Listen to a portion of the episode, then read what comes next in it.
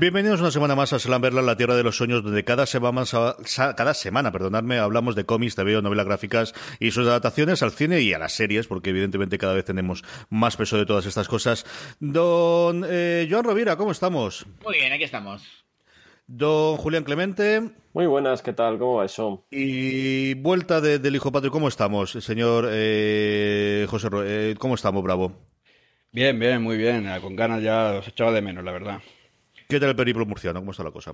Muy bien, mucho trabajo, mucha historia, pero bien, nada, ahora recuperando mi vida y cogiendo otra vez el ritmo. Primero recuperando horas de sueño y luego...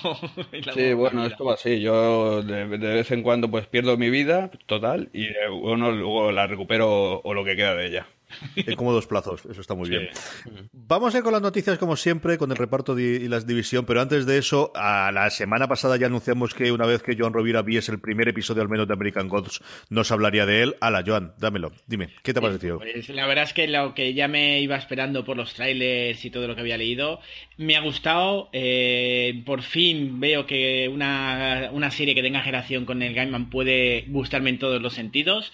Eh, solo he visto el primero, el segundo que ya está no lo he visto todavía, pero el primero sí que, sí que lo he visto. Estéticamente me, ha encantado. Y la historia, como la va desarrollando, a ver, te, falta el nervio de, ay, quiero ya, como, te, me he leído el libro, estás ya esperando ciertas cosas, pero no, creo que, que se está desarrollando se está desarrollando bien y creo que va a tener muy, muy buena historia. Aparte, además, me acordaba, eh, ya, mira, te propondré algún, algún, no sé si dentro de, de Slumberland o en fuera de series, sobre Neil Gaiman y las series, me acordaba de, de Neverwhere, esa serie que hizo la BBC, que la historia está bastante graciosa y me leí la novela en su momento, pero estéticamente es una serie muy de 90 muy, que, se, se queda muy antigua.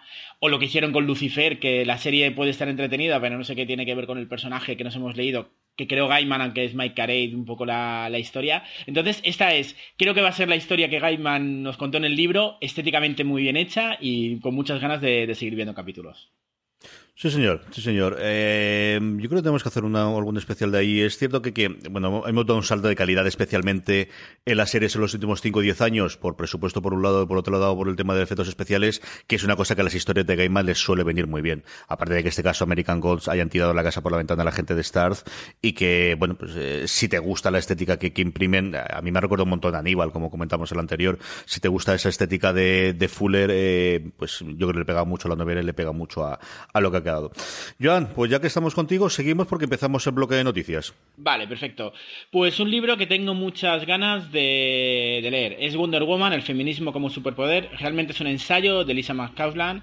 Ya lo comentó Julián alguna vez, tenemos que entrevistar a Lisa alguna vez. Eh, me apetece mucho. Eh, he leído varios artículos de ella, la he visto en varios vídeos y tengo muchas ganas de, ver este libro, porque es un tema que, trabajo. Entonces, pues nada. No, no, no está en las recomendaciones porque todavía no lo he podido leer. Cuando me lo lea lo, pasaré en las recomendaciones, pero ha salido publicado hace poco y me apetece mucho. Más cositas. Para aquellas personas interesadas, eh, se ha abierto, bueno, se ha abierto, está ya abierto el plazo, aunque quedan pocos días, que acaba el 15 de mayo, para la residencia de novela gráfica en eh, la mansión de autores de Angoulême. Es la residencia de autores que se puede pasar, creo que es hasta mayo de 2018, desde eh, finales de diciembre de 2017. Es estar en una estancia allí, con todo el ambiente, con una pequeña remuneración en concepto de manutención, eh, en el centro de Angoulême y donde muchos artistas han contado un poco su experiencia allí. Es una experiencia que yo creo que a los, a los dibujantes, artistas o gente que está involucrada, pues le puede interesar. Por lo tanto, que he puesto el enlace que entra a la web. Quedan muy poquitos días y si no pueden este año que pidan la, que, hagan la solicitud. Eso está muy bien, eso tiene muy buena pinta, señor. Más cositas. Eh, una nueva vuelta de tuerca sobre el Museo del Cómic. Algunos sí que conocerán ese proyecto que, que, casi cogió forma de si se iba a hacer en Badalona, pero al final hay otra nueva propuesta del edificio que se iba a dedicar para, ahora lo quieren hacer para algo de la universidad, por lo tanto, el atasco que ya tenía el propio museo sigue atascado eh, bueno, espero que alguna vez este, este proyecto, que principalmente sea, sea liderado desde Cataluña, se pueda, se pueda llevar a cabo, porque bueno, creo que España necesita un museo dedicado enteramente al cómic. Más cositas. Eh, nada, a la gente muy aburrida que le gusta cotillear sobre temas de cómic científico, eh, en este caso es una reseña de, las diferentes revistas científicas que tienen relación con el cómic. ¿Vale? He puesto la página web, eh, es todo lo que se está haciendo relacionado con el grupo, grupo de, investigadores. Está, por supuesto, TV Esfera, eh, revistas de Argentina, de Europa. Entonces, a la gente que le apetezca buscar esa bibliografía que, que la gente que le gusta estudiar pues necesita muchas veces, pues aquí va a encontrar todo lo que se está publicando en el tema científico sobre, sobre cómic. Y ya para, acabar, eh, nada, ha salido publicado recientemente en marzo, ya bueno, ya hablamos de, la muerte de Bernie Grayson, pues ha, ha, salido un libro dedicado a él, eh, de Jesús, de Jesús García Sierra, otro que tengo muchas ganas de, coger y hablar un poco de la, del arte de, este, de este gran artista del mundo del terror.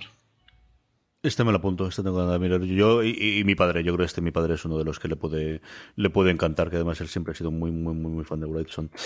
No, José Bravo, ¿qué tenemos esta semanita para comentar?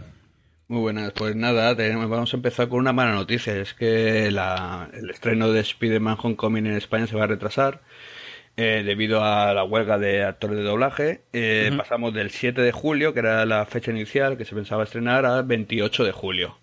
Así que nada, nos va a tocar esperar un poquito más para ver a Spider-Man en acción. Estas son cosas que pasan. Esto, esto a mí, la verdad es que me parece una oportunidad perdida porque estamos en 2017. Es decir, que una película tenga que esperar por el doblaje. Mm, me parece mm, muy triste y estoy, estoy mordiéndome bastante la lengua. Y hubiera sido una gran oportunidad perdida para probar algo tan interesante como estrenar la película en versión original y oye, los que quieran verla doblada, pues, pues ya llegará, ya, llegará cuando tenga que llegar, pero eh, no hubiera estado de más eh, no tener que estar esperando porque terminen de, hacer la cosa esta con la película eh, para que la podamos llegar a ver.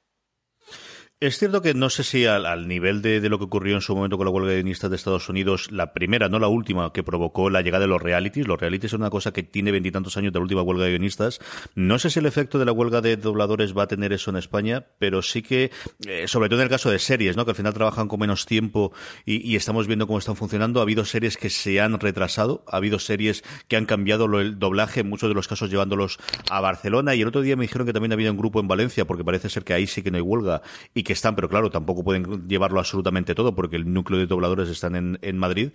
Y luego casos como el de Netflix, que las series que tenían dobladas, eh, algunos lo tienen y otros tienen el doblaje latino. Y entonces puedes verlas en versión original, que la gran mayoría de los casos es inglés, o en doblaje latino. Veremos a ver cuánto, cuánto dura la, la huelga. Eh, yo no he oído nada de que se hayan sentado ni de que estén. Igual que los americanos siempre tienes eh, los momentos o te enteras de, de cuáles son los, los días en los que van a seguir las negociaciones y se van a sentar.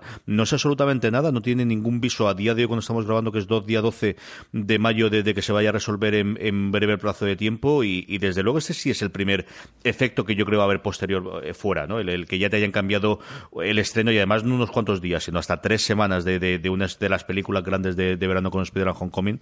Veremos a ver por dónde, por dónde acaba el invento. Bravo, más cositas. Pues vamos a seguir ahora con el, pasamos del mundo del cine al mundo de los videojuegos. Es que tenemos, pues, sabéis que dentro de poco se sale el lanzamiento de Marvel vs. Capcom Infinite. Y nada, más que nada la noticia es una edición coleccionista que hay, que os voy a poner el link para que le podáis ver todos, y que es una auténtica, creo que es una auténtica pasada, es una de las ediciones coleccionistas más chulas que he visto en mucho tiempo, aparte tiene un precio bastante razonable para ver, para, para ser lo que viene, vienen cuatro figuras, luego vienen las, eh, las bolas estas también, viene un montón de cosas, y por 200 dólares está muy muy chula, las figuras también tienen bastante calidad, o eso parece. Eh, seguimos con otra noticia, bueno, esto en este caso de videojuego cómic, es que el 19 de mayo tenemos la fecha de lanzamiento para Injustice 2 y, ha salido a la venta, se salió hace poco en Estados Unidos el número uno de este, de este Injustice 2, que por cierto en Midtown ya está agotado el número uno. Estaba aquí comprobándolo. Eh, esto ya empezamos con el rincón del especulador, ¿eh?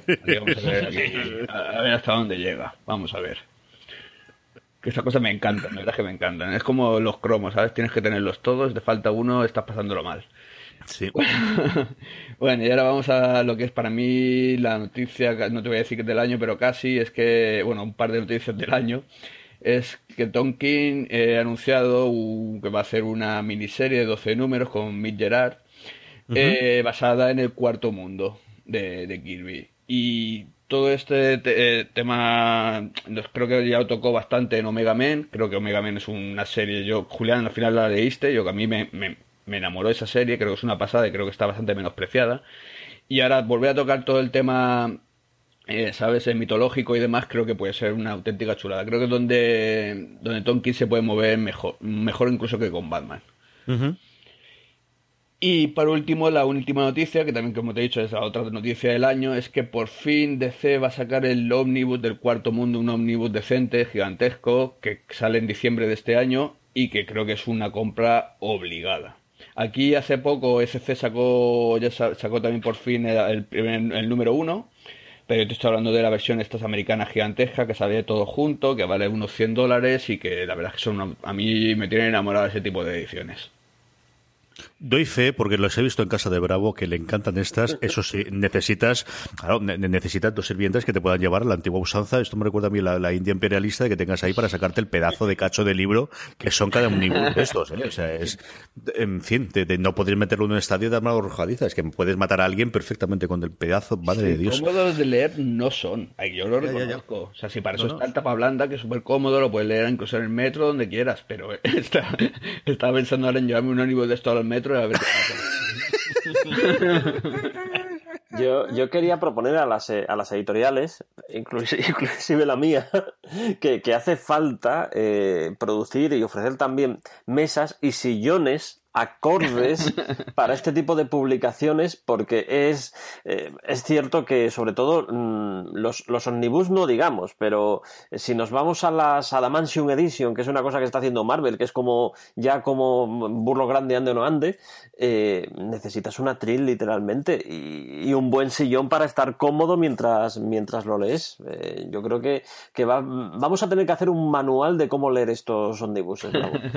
Ese es un artículo chulo, sí, sí, desde luego que sí. Dicho eso, oye, como objeto es una cosa preciosa. O sea, tú lo ves de esto de que no puedes quitar los ojos de encima. O sea, tienes que mirarlo sí o sí. Julián, noticias de la semana. A ver, pues, pues muchas cositas. Tenemos, tenemos, fíjate, hace cosa de pues creo dos semanas, cerca tres semanas, quizá un mes, eh, Guillermo del Toro dio una noticia en Twitter que nos dejó bastante chafados a los que nos había gustado mucho eh, Hellboy, sus dos películas de Hellboy. Eh, durante mucho tiempo se especuló que iba a haber eh, Hellboy 3, pero eh, lo que vino a decir Guillermo del Toro, el, director, en esa, en esa comunicación por, por Twitter es que no iba a haber Hellboy 3 y además se anulaba cualquier posibilidad de la manera que fuera de que llegara a existir esa película. Y nos yo por lo menos me quedé con la sensación de mm, aquí hay algo que no nos están contando, aquí hay algo mm, que se nos escapa y no sé por qué no nos están contando y aquí tenemos la respuesta. Eh, habrá un reboot de, Hellboy, eh, es decir, mm, la, saga comenzará como si, no hubiera existido anteriormente. Va, ya sabemos quién va a ser el director Neil Marshall, que anteriormente hiciera The Destiny o Dog Soldiers, que, que, oye, pues no es, no es mala elección. Nos quedamos sin Ron Perlman, pero oye, eh, le sustituye David Harbour. No sé si os acordáis, es el serie de, Stranger Things y, da, da, el tipo. Yo creo que tiene percha para, para, ser Hellboy. Y bueno, mm, es un proyecto muy interesante, pero yo me quedo con, con esa pena de que Guillermo del Toro no consiguiera terminar su, su trilogía. Una, una absoluta lástima. Neil Marshall ha dirigido algunos de los mejores episodios de Juego de Tronos. De memoria hablo, yo juraré que fue el de la batalla de Aguascalientes de, de, Blackwater y alguno de las últimas temporadas seguro. Estaba mirando aquí, más alguna cosa de Aníbal, eso es, el, recordaba yo, el del Gran Dragón, el de la última temporada, eh, los que vigían, ha dirigido cuatro o cinco cositas en series en los últimos tiempos, bastante, bastante interesante, y uno en Westworld también. Así que eso es alguien que, hemos visto bastante en la pantalla de pantalla últimamente. Más cosas, eh, Julián.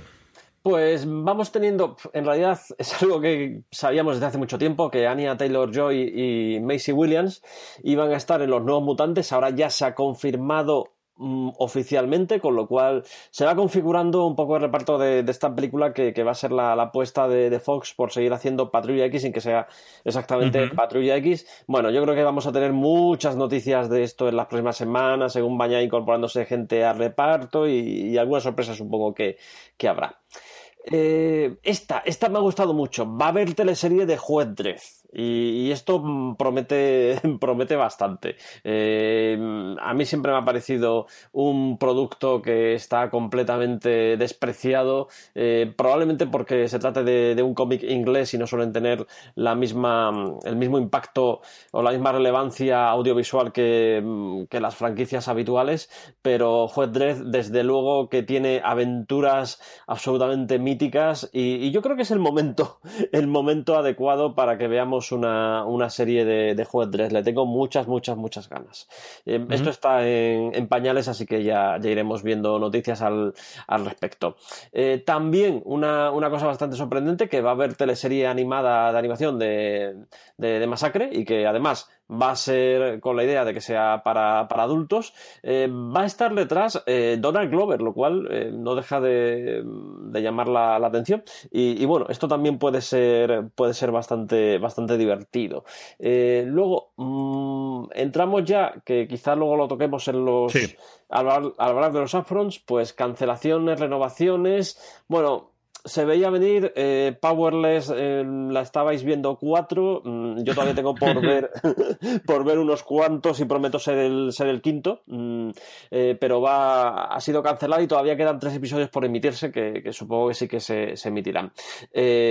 os decía la semana pasada que debéis de uniros a los que en silencio disfrutamos Agentes de S.H.I.E.L.D. porque ha renovado, habrá una quinta temporada y todavía nos falta por ver el, el último de esta yo ayer vi el penúltimo y está tremendo, está tremendo, hay que, hay que verlo. Falta por saber si Zombie va a renovar, pero Ross Thomas dice que sí, que está convencido de que sí. Y la que está renovada de todas, todas va a ser, va, a ser Gotham. Tendrá cuarta temporada de todas, todas.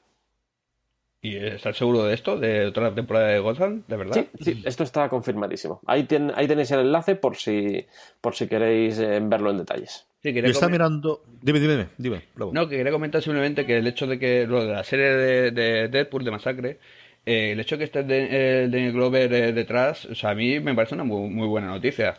Lo que yo no sé, este hombre o este chico, o sea, este tiene vida personal o se pasa todo el día haciendo cosas. ¿Cómo está el tema? No, no entiendo ya cómo saca tiempo para todo. Y por otro lado, eh, también quiero comentar la noticia de lo de Powerless, es que creo que eso, es algo que se veía venir. Yo solamente he visto el primer episodio, tengo que reconocerlo. Y luego lo mismo eh, mejora o cambia, no sé. Pero conforme ves el primero, yo ya no le da mucha, mucha cancha. La serie es una comedia eh, con sus altibajos, es decir, no es una serie redonda de comedia como fue en su momento Modern Family, pero a mí las mejores comedias de los últimos años o las que más me han gustado, sea un Parks and Recreation, hasta cierto punto incluso Brooklyn Nine-Nine, eh, más siendo comedia tienes que empezar a ver cómo son los, los, los actores entre sí, cómo funcionan y el, equipo de guionista cambió justo antes de estrenarse, el que guió, rodó el, el, piloto era un showrunner que se largó justo antes de ahí, es decir, tuvo un montón de problemas. Yo creo una premisa que no era mala del todo, que se está intentando encontrar todavía, siendo generosos, no es una de las comedias del año ni de lejos. Es decir, yo que sé, The Better Place es una serie que está mucho más contada o mucho más eh, eh, bien montada desde el principio. Pero a mí me entretenía. Yo he visto absolutamente todos los episodios que se han emitido hasta ahora, como os digo, con sus altibajos, pero al final yo creo que con el grupo de gente que tenía, incluido Vanessa Hutchins, que a mí me ha encantado ella y creo que es alguien que puede llevar una, una este comedia la podía llevar muy bien y con el elenco de gente que tenía alrededor, cada uno en su papel, podía haber funcionado una segunda o tercera temporada. Pero bueno, nunca lo llegaremos a saber. Así que, como os digo, eh, como decía Julián, vamos a contaros ahora un poquito el repaso de los afros, porque hay noticias constantes de cómo está. La semana que viene ya habremos visto los trailers de todos, así que podremos hablar de ellas, pero sí que vamos a hacer un repasito de lo que se ha confirmado a día de hoy, que está cancelado, de lo que se ha confirmado a día de hoy que está renovado y de lo que está confirmado a día de hoy que ya han encargado las grandes cadenas americanas, las cinco eh, networks, las cinco que emiten en abierto, que sabéis que son ABC, CBS, NBC, Fox y sobre todo de CW, que ahí es un capazo ahora cuando vendremos a ver lo que es de CW, es algo espectacular el cambio de estos cinco últimos años de esta cadena. Pero como os digo, esto va a ser dentro de un segundo porque antes, como todas las semanas, tenemos nuestro por qué suena esto. Esta semana lo he elegido yo, este es el por qué suena esto de esta semana en Slamberland. I can teach you this. What? Dude. This is a burden. It's also a gift.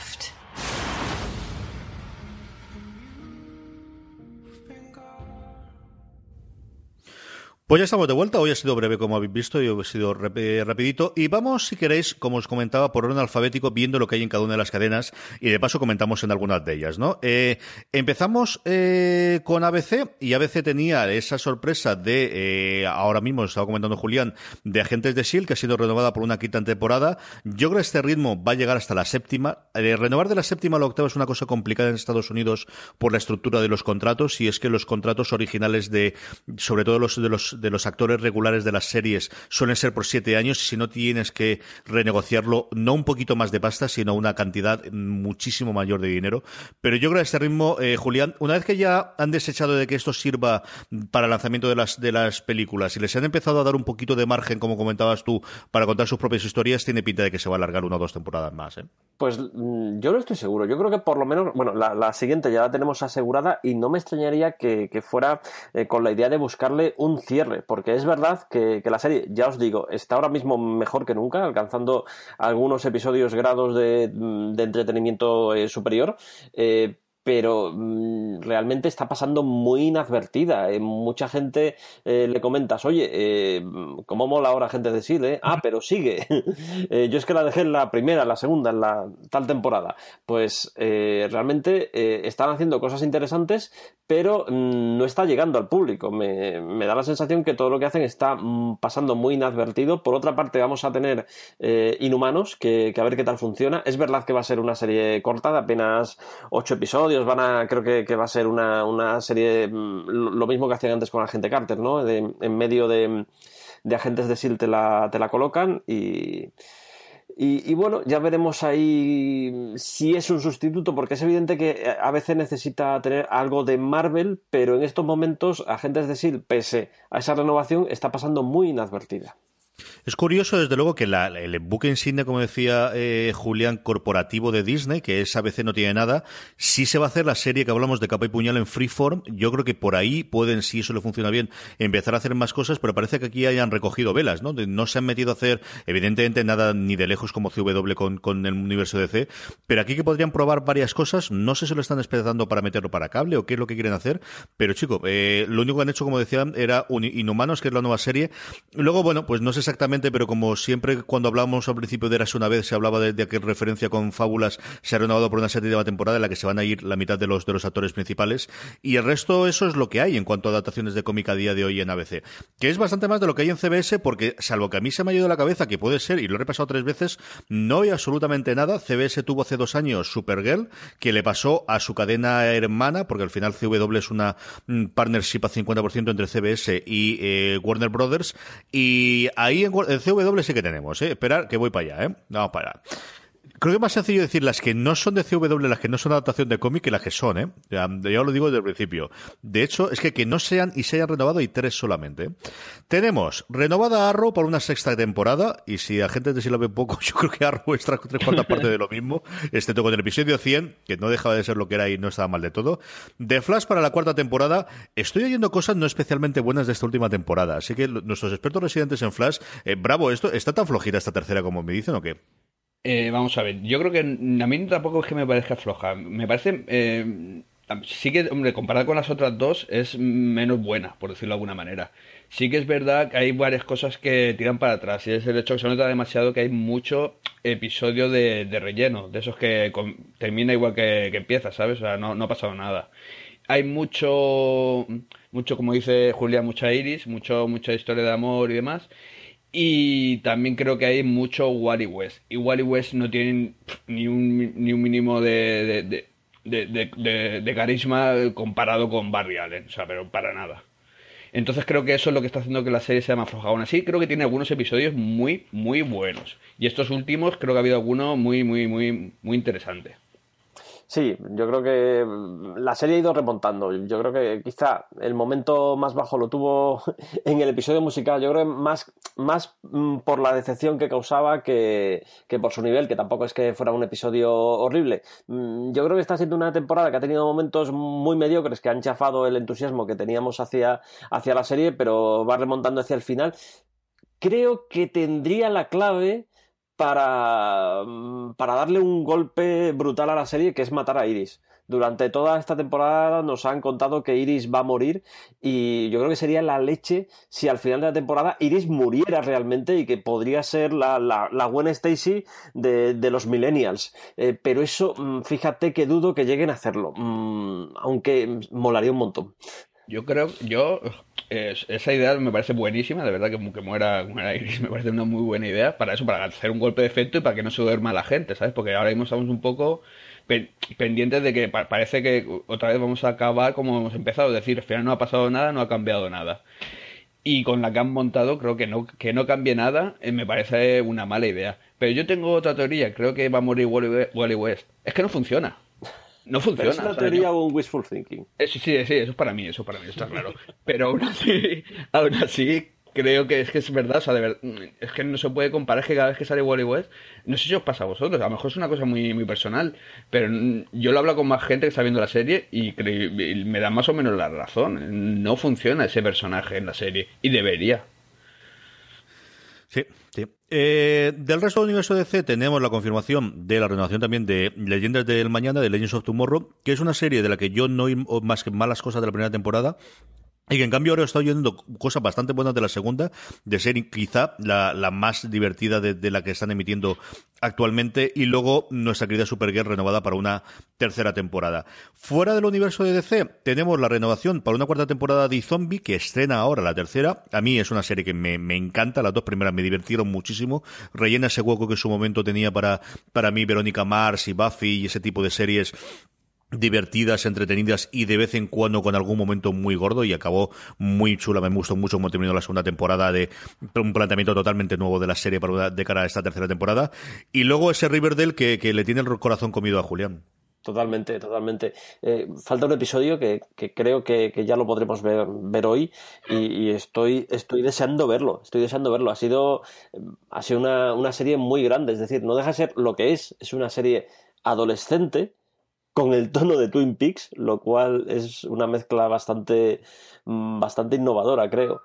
Y, yo creo que lo que sí consigue conquistarte con unos, unos personajes muy bien llevados dentro, dentro de su contexto y con la manera en la que han sabido llevar el universo de Archie sin que sea lo que estábamos acostumbrados en los tebeos de Archie. De, Archie está pintando la, la valla del, eh, de su casa y cosas así, ¿sabes? Eh, pues ha ido mucho más allá y lo que no sé cuál será el planteamiento, porque lo que han hecho muy interesante es que cada temporada de, de Riverdale va a ser eh, Este, este ha sido eh, el asesinato que, que llevas viendo desde el primer capítulo y a partir del segun- de la segunda temporada no sé qué es lo que tendremos, si se perderá ese tono eh, a lo Twin Peaks de hay mucho más oculto detrás de, de todo esto que estás viendo y por dónde irá la serie, pero le tengo muchas ganas. A ese me parece una buena idea, me parece un buen planteamiento, creo que, que, te permite el no tener siempre esa de, tener que referenciar, me gusta el que, que tenga un planteamiento de, temporada cerrada y ahora otra cosa mariposa. A mí me parece que eso es una muy buena idea. Y luego, eh, Bravo, ¿querías decir alguna cosa? Sí, eh, hablar un poquito de Riverdale, no, simplemente decir que creo que el gran acierto de Riverdale, yo también estoy también enganchado, ¿vale? Tengo a la mujer también enganchada a esta serie. Y creo que el gran acierto es estéticamente, creo que es súper bonita, ¿eh? O sea, Sí. creo, eh, ha- han tenido un acierto ahí una, de, de llevar, de actualizar, ¿sabes? Eh, toda esa imagen de, de, de Archie a, a la época, a la época actual. Y creo que me parece bestial lo que han hecho. De hecho, creo que hay, hay, algún episodio que aparecen como si fuese una representación exacta de lo que es la imagen del cómic. Es decir, sale el, el Yugea sale con la corona, tal cual. Hay un inicio del episodio como si fuese una realidad alternativa. Y ahí te demuestra lo que podría haber sido, ¿sabes? Otra cosa mucho más regulera. Y sin embargo, en cuanto a imagen, fotografía, en cuanto a lo- incluso a los actores, creo que están todos muy, muy, muy bien elegidos. Creo que, creo que han encontrado un Archie perfecto. O sea, no, no sé dónde lo han sacado, pero es que, es que parece, pare- de verdad, o sea, tiene un carácter y una, y una imagen muy, muy Archie todo. Y me parece, me parece una serie muy, muy interesante. Creo que al principio se basó demasiado, o sea, o parecía todo que iba a ser una especie de lo que hablasteis una vez, lo de Twin Peaks Millennial, ¿vale? pero luego ya se ha llevado a una telenovela con sus relaciones para, pues, pues para, eso, ser una serie para jóvenes y, con, y que creo que hay que reconocerlo, y esto me atrevo a decirlo porque ya lo he hablado, eh, creo que tiene un, un, carácter erótico muy fuerte toda la serie, o sea, tiene una imagen ahí muy, muy, yo creo que al final la serie va mucho de sexo. ¿eh? Riverdale ha sido la única serie de estreno de este año de CW que ha sido renovada para una segunda temporada. Eh, los huecos que le quedan ha sido, pues han cargado Frequency No Tomorrow directamente y Rain más eh, las crónicas vampíricas terminaban, lo cual ha permitido que entren cuatro series, una de ellas que no, no tiene absolutamente nada que ver con lo que estamos hablando, pero tengo que decirlo, y es que vuelve Dinastía, porque el mundo del remake es lo que tiene, y de CW va a hacer un remake de Dinastía que ya sabéis que el que se está hablando va a ver el primer episodio, vamos, en mi casa esto se va a ver sin ningún género de duda. Pero lo que nos compete más a nosotros es que va a haber una eh, adaptación de Black Lightning, de la que hablamos eh, la última vez porque se conocía la imagen del póster, y yo de este tengo bastante ganas. La verdad es que tengo curiosidad por ver qué hace esta gente con Black Lightning. Eh, Julián, hablamos de que Medusa quizás no era lo mejor del mundo mundial, pero yo creo que es una serie que, que nos puede atraer más allá de la primera foto que hemos visto, ¿no? ¿En Black Lightning te refieres o Inhumano? Sí, sí, Black Lightning. Black Lightning. Eh, a ver, eh, evidentemente yo creo que aquí lo que vamos a tener eh, es la fórmula de Greg Berlanti, que, es más que es la misma que tiene Arrow, que tiene Flash o que tiene Supergirl o que tiene Legends of Tomorrow con variaciones. Es decir, cada una de estas pues es más heroica, es más urbana, es más adulta, es más juvenil. Dentro de que son series realmente para un target muy muy específico, el de la CW, que, que al final también acabamos viendo los que ya somos un poco talluditos eh, y bueno, mm, vamos a ver con esa fórmula eh, cuáles son las variaciones que presentan. La fórmula, yo creo que los que ya la conocemos, eh, la, tenemos muy asimilada y estamos muy cómodos con esa, con esa fórmula, así que probablemente le daremos la oportunidad no solo al primero, sino a varios episodios y a partir de ahí tendrá que, hacerse valer, pero a priori tiene, parece que tiene mucha fuerza. Yo creo que este, que este, que este va a ser, digamos, un superhéroe vamos a ver si, buscando el aspecto racial, vamos a ver si, si, buscando un aspecto un poco más oscuro de lo que pudieran ser las aventuras de, Flash o de lo que ha acabado convirtiéndose eh, Arrow, pero, pero tiene grandes eh, papeletas para ser interesante. Con eso salen siete series de superhéroes, ¿eh? Siete series, bueno, de, adaptación de cómic, más que de superhéroes, porque tenemos también Riverdale y, y ahí Zombie, pero con eso salen siete, bravo. Sí, yo, yo apuesto por el carácter oscuro. Creo que va a ir más bien por ese rollo. O sea, por lo menos en las primeras imágenes que hemos visto, creo que va. Aparte, es lo que le falta un poquito a CW y demás. O sea, tener esa serie un poquito más oscura, no tan, tan divertida, tan colorida como Flash, por ejemplo. Fox, Fox a lo tonto, a lo tonto, tiene dos series en mantenimiento, eh, una para una cuarta temporada y otra para la tercera. La primera Gotham, para, si antes hablamos de gente de S.H.I.E.L.D., yo creo que esta también es de esas series que para, para sorpresa de propios extraños siguen renovándose y sigue funcionando y es de las que a mí más me dicen, oye, pero eso todavía lo siguen emitiendo. Y luego la otra es Lucifer, que es una serie que es cierto que es una adaptación tremendamente liberal de lo que es en el cómic, pero que como procedimental ha encontrado su hueco, que es, eh, si no el nuevo Castle, ahí, ahí anda con su punto supernatural, que eh, no solo mi esposa, sino mi santa suegra también está enganchadísima a esta, y yo creo que es por, el intérprete y por las cosas que hace, y tiene su público y además no hace ningún mal número. ¿eh? Yo veo alguno de esos layos, porque como os digo, en mi casa se ve todas las santas semanas y veo alguno Creo que el gran hándicap que tiene Lucifer para que lo entramos la gente de cómic es que queremos ver el cómic de Gaiman, o al menos el personaje que hizo Gaiman mm. originalmente y de los cómics posteriormente, y es muy complicado y a mí personalmente me pasa. Pero quitando eso es un procedimental bastante respetable en el que él lo hace bastante divertido.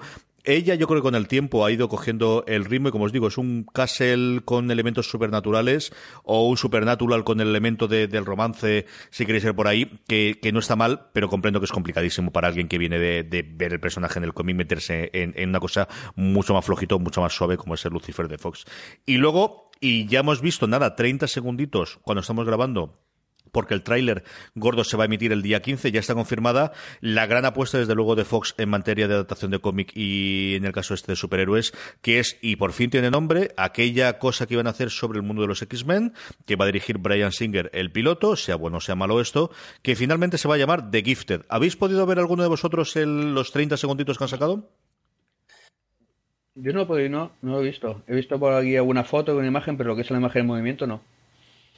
Fíjate, porque esto además, eh, yo he estado más o menos haciendo seguimiento tal para las noticias. eh, aquí se me ha pasado completamente inadvertido. Tengo que reconocer que sí que, que sí que vi que habían colgado el, el tráiler, pero no pude prestarle demasiada, demasiada atención. A ver, es, es Brian Singer, hay que darle, pese a lo que va a decir Bravo ahora, hay que darle una, una oportunidad. Y, y bueno, eh, por lo que por lo que estoy viendo, sí que sí que va a buscar qué, qué ocurre con adolescentes eh, a, la, a la carrera, eh, descubriendo su- sus poderes. Eh, va a ser va a ser un poquito extraño, porque normalmente eh, la Patrulla X siempre se ha significado como mm, la familia, aquello que decíamos de, de Guardianes de la Galaxia la semana pasada, ¿no? Es la, la familia que eliges, no la familia que tienes, ¿no? Y, siempre ha sido ese un poco el concepto de, de Patrulla X. Y ahora se van al extremo contrario. Nos van a contar la historia de una familia auténtica y convencional de toda la vida que sucede que tienen, que tienen superpoderes. Vamos a ver qué tal, qué tal llevan eso a cabo. Em, Me, me ha llamado la atención que de villanos han elegido a los hermanos Striker. Eh, esto va a estar bastante curioso. Sí, además, eh, las dos caras más eh, conocidas de que van a estar, uno es Stephen Moyer, que se suponía que iba a ser, o los primeros rumores apuntaban a que iba a ser el padre de, de los dos chavales que tienen este don, este gift de que, da nombre a la serie, y no, parece que se va a ser, como decías tú, uno de los Striker. La otra cara conocida, sobre todo del mundo de Wedon, es Amy Acker, que sí parece que va a ser la madre, si no leí mal las últimas, las últimas y que ha estado últimamente en Person of Interest. El tráiler, nada, como os digo, son 30 segunditos, el gordo se colgará para el día 15, que posiblemente cuando llegáis al programa este ya, ya lo tendréis disponibles. Eh, muestran un poquito los poderes de ellos. Sale Stephen Moyer, eh, en- nada, en un segundo a ver qué es lo que ocurre y un poquito de poderes, un poquito de telequinesia eh, para empezar a darnos un poquito de gusto. Pero bueno, sí que es una de las apuestas gordas que tiene desde luego Fox para el año que viene. Eh, y por último, Fíjate, fíjate que Amy Aker, que viene de- del Bafiverso, yo es que me cuesta pensar en ella como madre, sobre todo después de haberla visto en, en Ángel. Pero es que se acaba de cumplir 20 años del comienzo de Buffy. Es que ya empieza, ya empieza a pasar el tiempo. Ya ¿eh? se nos nota la edad. Sí, Sí, yo me he enterado porque nos han mandado una tarta eh, celebrando lo de los 20 años que, como suele ocurrir en Madrid, la ha llevado a Miguel Vesta. Así que la tiene Miguel para comerse la tarta del, del este en vez de tenerlo yo. Y luego, pues nada, no exactamente de cómic, pero también para, para nuestras cosas, eh, se ha confirmado el revival de 10 episodios de Expediente X por el parte de Fox y alguna cosita por ahí interesante, ¿no? Y por último, NBC. NBC es la que no tiene nada. Tenía este Powerless, que es el primer intento de meter alguna cosita eh, por su lado. Emerald City, basada más en los libros de, de- del Mago de Oz, que también ha sido cancelada. Y ahí está. De todas las nuevas series que tienen confirmadas a día de hoy, no hay ninguna cosa que, se semejen. Es cierto que hay como 10 o 12 y creo que había alguna adaptación más, pero sabremos, como os digo, todo la semana que viene, eh, que podremos hablar ya de los trailers. Habrá casos como, como CW que posiblemente tenga un tráiler largo, porque CBS es la tradición. Habrá otra que tengamos más sneak peeks, pero la semana que viene, como os digo, haremos un repaso de si se ha confirmado alguna serie más de adaptación del cómic, eh, si no se me ha escapado ninguna, que todo puede ser. Eh, y aparte de esto, ¿qué, nos parecen las primeras imágenes? Julián. Bueno, pues mm, yo creo que esto eh, hay que recordar que son los afrons, es decir, estamos hablando de las que son las cadenas en abierto en Estados Unidos. Mm, El cómic se ha refugiado fundamentalmente en CW, en esos canales en abierto, aunque mm, como os- hemos visto hay otras series en otros canales, pero son más testimoniales y más de el cómic está de moda, hay que tener cosas de, de cómic en nuestra, en nuestra parrilla. Eh, sin perder todo esto de vista, eh, yo creo que, claro, al final el, donde cortan el bacalao eh, son en los canales eh, en streaming, es decir, en Netflix, en Freeform, eh, es donde vamos a ver realmente las, las series más potentes de, de cómic. Sí, yo creo que Freeform le puede dar hueco a lo que ha sido o, lo que pretendía hacer ABC. Yo creo que lo mejor lo trasladan para allá. Eh, viendo el éxito que ha tenido con CW, con el tipo de público que tiene CW, yo creo que Disney puede intentar montar algo similar. Si le funciona medianamente bien lo de capa y muñal, montar algo similar a lo de CW en Freeform, que en el caso español lo veremos a través de Rakuten, porque tiene lo que ahora es Wacky TV, eh, Wacky Televisión, que va a, transformarse, a cambiar el nombre a, a sus nuevos dueños, que son Rakuten desde hace un par de años. Eh, este verano va a cambiar el nombre y ya han firmado en exclusivo un acuerdo con, con Freeform, lo que antiguamente era ABC Family. Yo creo que es así que de cara al 2018 podría ser eh, el lugar, si le funciona, como os digo bien, lo de Capo Puñal, de hacer series no tan ambiciosas quizás como fue Agente de S.H.I.E.L.D. en su origen, pero muchas más series y tratar de conformar una especie de CW, pero por la parte de, de Marvel. Y luego, evidentemente, tenemos un porrón de cosas. Volverá eh, FX, está haciendo cosas como fue Legión, tendremos muchas más adaptaciones. Estamos hablando de American Gods ahora mismo en Stars. Están funcionando bastante bien, al menos a nivel de crítica. Luego ya veremos los números. Más luego, evidentemente, tenemos los defensores y todo el resto de, del Netflix verso de, de Marvel que nos llega en agosto a ver qué hacen todos estos chicos y chicas eh, con, con, los defensores.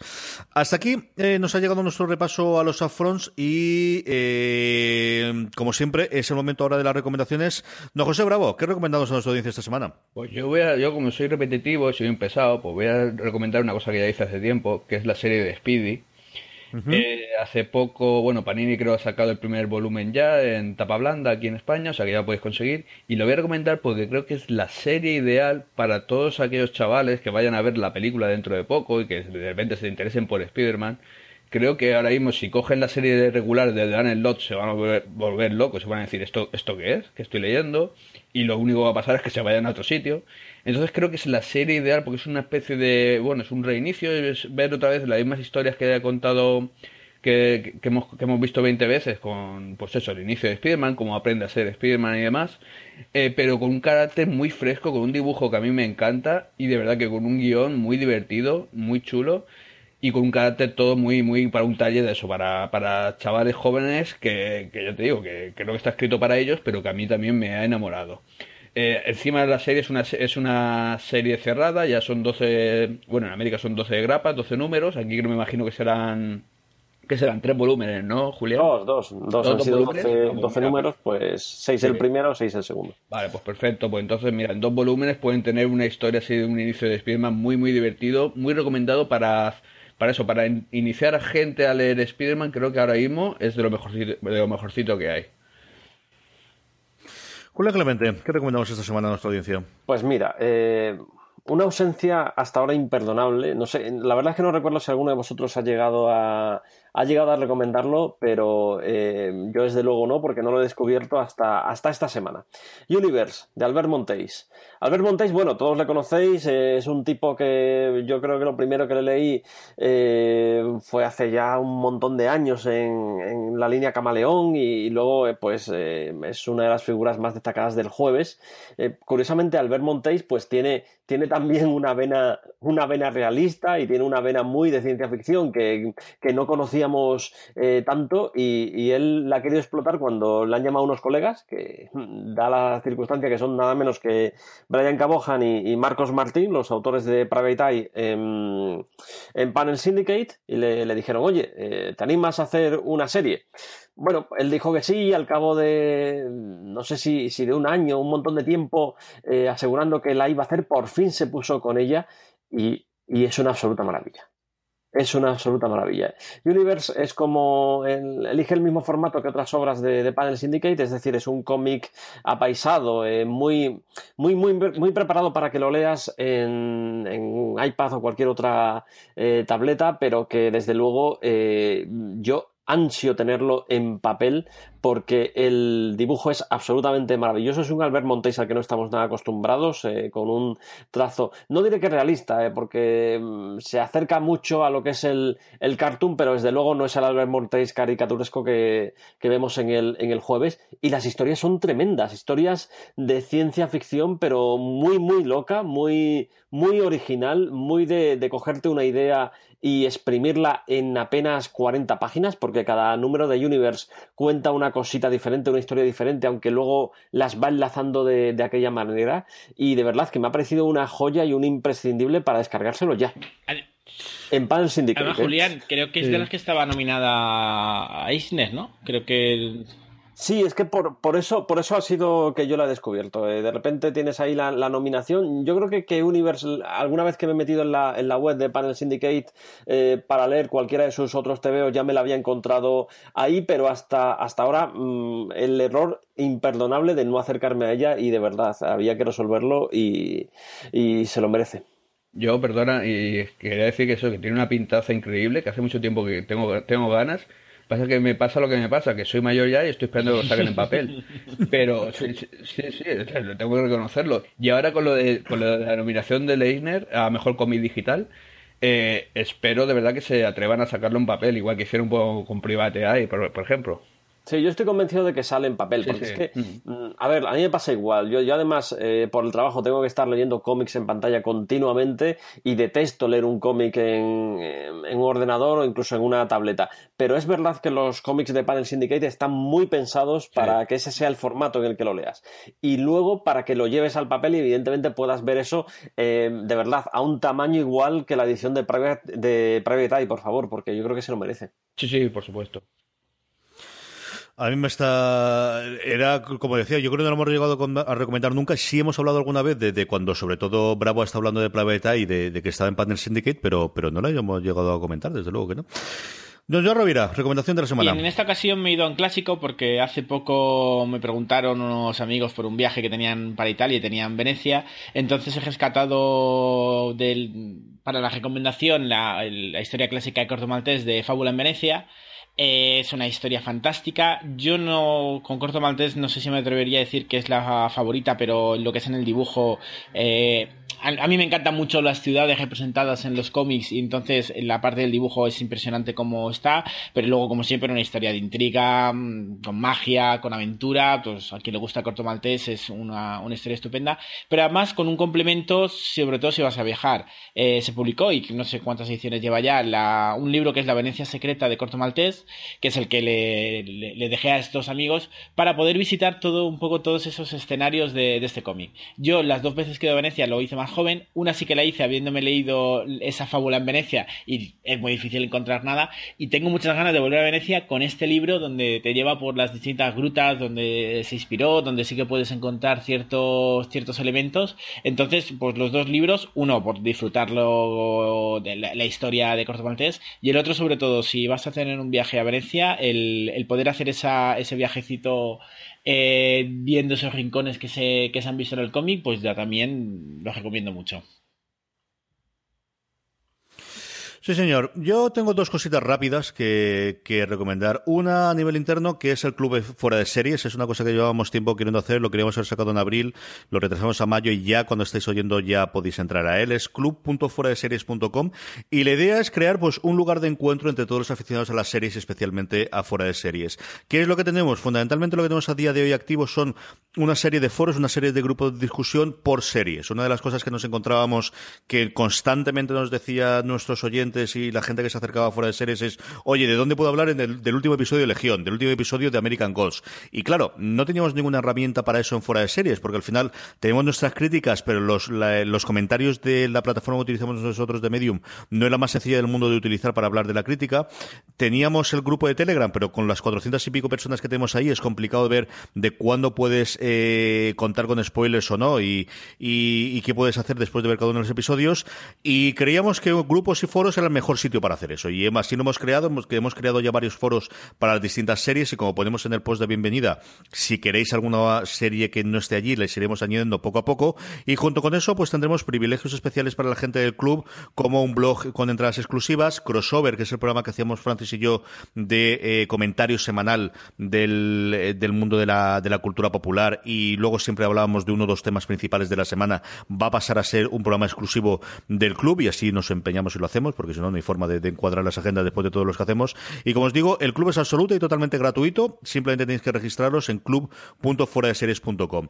Y luego, por una vez inclusiva de precedente, voy a recomendar algo en papel, porque eh, no es que me pase, yo no tengo ningún problema en ver tanto en, en, en pantalla, como decían Joan y como decían, perdóname, Bravo y Julián hace un segundo. Pero es cierto que estuve en Madrid eh, esta pasada semana, me acerqué por Madrid Comics para comprarme Little White Lies, que es una revista en papel, que es así que recomiendo encarecidamente, sobre tema de cine, y encontré el número dos, del que ya me habían hablado, pero no había comprado todavía uno, yo creo que mi padre sí que lo habrá comprado casi seguro, de SFX, ¿no? De la versión española corregida y aumentada de eh, la publicación anglosajona de, de ciencia ficción y fantasía que es volver a la revista de antigüedad, ¿no? Y entonces, solamente por tener las narices de sacar una revista en papel a día de hoy de este tipo de contenido existiendo en Internet, yo creo que hacerlo. Tiene además el hecho de que, eh, como os digo, que traduce mucho contenido eh, anglosajón. La portada se la dan al Ministerio del Tiempo con la patrulla justo en portada y luego tiene un análisis, una crítica detrás que está muy, muy bien para los aficionados a las series. Y me ha gustado reencontrarme, ¿no? Y al final es una revista que van a sacar bimestral a 6 euros con la cantidad de contenido que tiene, las imágenes a todo color. Ahí no os voy a decir que no vale la pena en papel. Así que si no se os ha acercado todavía a ella, eh, buscarla tiene que estar en los kioscos, más aún en las capitales, en las librerías especializadas. Y este, bueno, pues desde aquí todo mi, mi de verdad, mi, mi, mi apoyo, ¿no? Porque lanzar, como os digo, una revista en papel a 6 euros y en color a día de hoy hay que tener los cuadrados para ponerse a liar estas cosas. Me ha, me ha gustado, la verdad es que me ha gustado. ¿Qué queréis que os diga? y nada, con esto, dime, Julián. Mm, no, la verdad es que eh, SFX lo que pasa es que mm, recoge un poco la, la tradición de, de- de revistas míticas como Mm. la, Fangoria, que, que ahora se echan mucho de menos. Y ha habido muchos intentos de hacer revistas de ciencia ficción, de, de cine y de, de series de ciencia ficción en España. Y ha sido, mm, hombre, hay, hay una que, que está durando mucho, eh, Sci-Fi Magazine, eh, y, y es verdaderamente estupendo que, que aguante la revista ahí como, como una campeona, pero yo recuerdo la Fantastic Magazine, que está, está seguro que tu padre tiene, tiene ejemplares Sí, por todas, casa, todas. que bueno, pues era, era una revista chulísima y lo mismo, la leíamos cuatro. Y por eso que precisamente en este escenario, si arriesgan a sacar una revista en, en papel, una revista especializada y demás, pues mm, que dure mucho, eh, pero ya solo el, el atrevimiento está, está muy bien. Sí, un un apunte simplemente de, estoy ahora mismo en lo de club, en lo de club fuera de series y demás, punto com. Eh, bonitas, bonitas imágenes habéis elegido, ¿eh? ¿Te ha gustado? Pero buah, me han encantado, es que esas fotos, las fotos, guau, es que mira, se me pone la piel de gallina, en serio, te lo digo en serio, ¿eh? O sea, yo con- uf, eso me, me supera. La idea, como todas las ideas brillantes que tengo yo de fuera de series, es de mi mujer, que es la que me dijo. Eh, a mí hablas del club, las imágenes, no voy a decir de qué son, pero eh, sí, tengo que decirlo porque si no puedo contar la anécdota. Todos son imágenes de Los Soprano, eh, y es porque eh, no sabía qué hacer, tenía puesta la de stock de general que venía en, en el slider, y mi mujer dijo, es que solamente pienso en club, lo único que me viene a la cabeza es el Badabing, y yo, mujer, el Badabing no podemos ponerlo porque ha quedado un poquito, un poquito cafre que pongamos, pero Los Sopranos sí que me gusta, ¿no? Y al final, bueno, seguimos teniendo la cabecera de la sintonía en fuera de serie de Los Sopranos, yo creo que está bien. Y escogimos tres o cuatro eh, imágenes para, para el este, con Tony eh, brindando con un chupito y alguna cosa de estas. Y, y la portada yo creo recordar que era de la, de la cuarta temporada, pues está a Ralsy Fareto ahí a la izquierda. Yo estoy muy contento de luego cómo ha quedado. Está totalmente en beta, estamos trasteando y estamos manejando, pero bueno, por ejemplo, eh, Francis está dinamizando muchísimo el grupo de, de, de John Pop, que se han puesto a hacer un revisionado de la serie como no podía ser menos. Y yo creo que, que nos puede dar, como os digo, sobre todo esa vidilla de sin tener que estar con el tema del spoiler para arriba y para abajo y que la gente entre. Y es una cosa que yo como usuario echaba de menos. Es decir, ¿dónde voy a hablar yo del episodio de Legión? Pues hablaba con los que estábamos aquí cuando hacemos los programas, hablamos nosotros sí en el Slack interno que tenemos para, para fuera de series y para postar FM, pero no encontrábamos un sitio. Y chico, de verdad, al final, el, esto de, rascarte tu pro, lo, que te pica a, a ti mismo que dicen los americanos, ¿no? Del buscar una solución para los problemas internos que teníamos, yo creo que puede quedar una cosa chula. Vamos a ver qué tal eh, desarrollo tiene y qué tal evolución.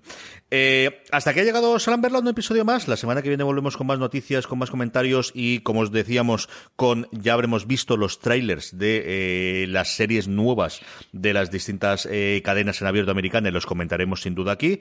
Don Joan Rovira, hasta la semana que viene. Don José Bravo, hasta la semana que viene. Hasta la semana que viene, un placer. Don Julián Clemente, hasta la semana que viene. Un abrazo, que vaya bien. Y a todos vosotros, hasta la semana que viene en Slamberland.